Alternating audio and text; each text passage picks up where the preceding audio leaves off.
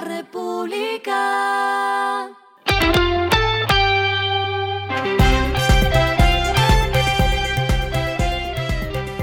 Al final de la jornada, esto es lo que debes saber sobre el comportamiento de los negocios, las finanzas y la economía. Las movidas de hoy fueron. La Aerolínea Nacional Satena anunció la inauguración de dos vuelos semanales entre Bogotá, Colombia y Valencia, Venezuela, desde el 16 de enero de 2024 con vuelos los martes y viernes en aviones con capacidad para 50 pasajeros.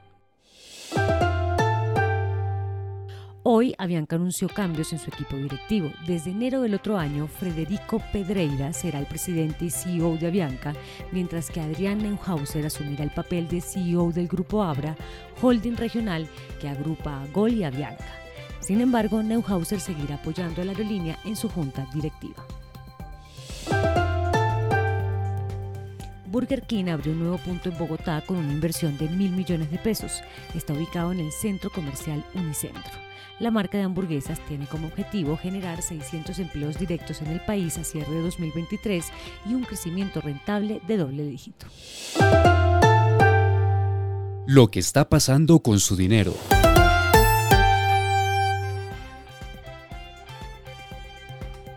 Davi Plata lanzó una nueva opción en la que los comercios podrán verificar si el dinero recibido por una venta a través del código QR de la entidad efectivamente entró a la cuenta del usuario. Ahora todos los pagos que se hagan a través del QR interoperable o por la opción de pasar plata generarán un comprobante al final de la transacción con un QR que contiene los datos de la transacción y permitirá a los usuarios comprobar la veracidad de la transacción y que su plata efectivamente llegó a Davi Plata. Los indicadores que debe tener en cuenta. El dólar cerró en 3.957,77 pesos, bajó 32,12 pesos. El euro cerró en 4.346,03 pesos, bajó 16,12 pesos. El petróleo se cotizó en 76,41 dólares el barril. La carga de café se vende a 1.400.000 pesos y en la bolsa se cotiza a 1,93 dólares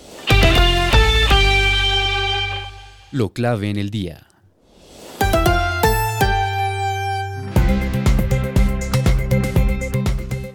En medio del desabastecimiento de algunos medicamentos, el ministro de Salud, Guillermo Alfonso Jaramillo, anunció que habrá intervención de los precios por parte del gobierno. Abro comillas, no más presiones de los laboratorios, no más los laboratorios por encima de las necesidades de las personas más humildes y de una gente que sufre. Vamos a intervenir y hacer que bajen los precios según la Constitución y la ley. Vamos a intervenir todos estos mercados oligopólicos. Así dijo el ministro. A esta hora en el mundo. El Comité de Acreedores de Venezuela dijo que un tribunal en Nueva York validó la semana pasada un acuerdo que extendió el plazo legal de los bonos venezolanos pagos hasta diciembre de 2028. Legisladores opositores aprobaron en agosto ampliar la vigencia de los bonos de Venezuela y de la petrolera estatal PDVSA por cinco años más como una forma de reducir los riesgos de más demandas y renegociar con los bonistas.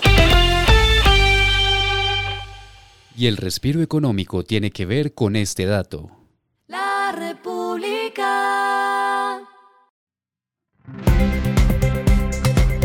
Se conocieron los 100 mejores clubes o discotecas que hay en el mundo y en ese listado lograron entrar cuatro clubes de Colombia, específicamente de Cali y Bogotá.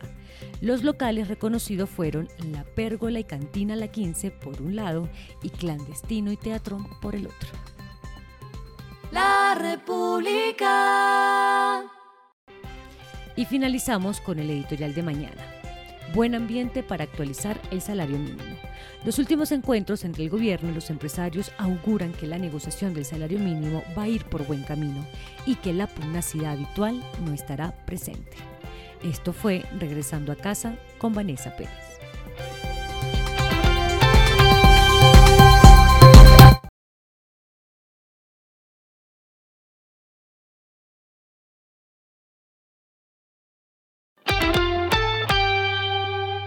Finalizamos con el editorial de mañana.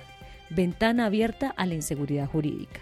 No pinta bien la idea del gobierno nacional de sentarse a revisar las concesiones firmadas con el sector productivo. Las consecuencias no serán distintas a demandas y más atraso. Esto fue Regresando a casa con Vanessa Pérez.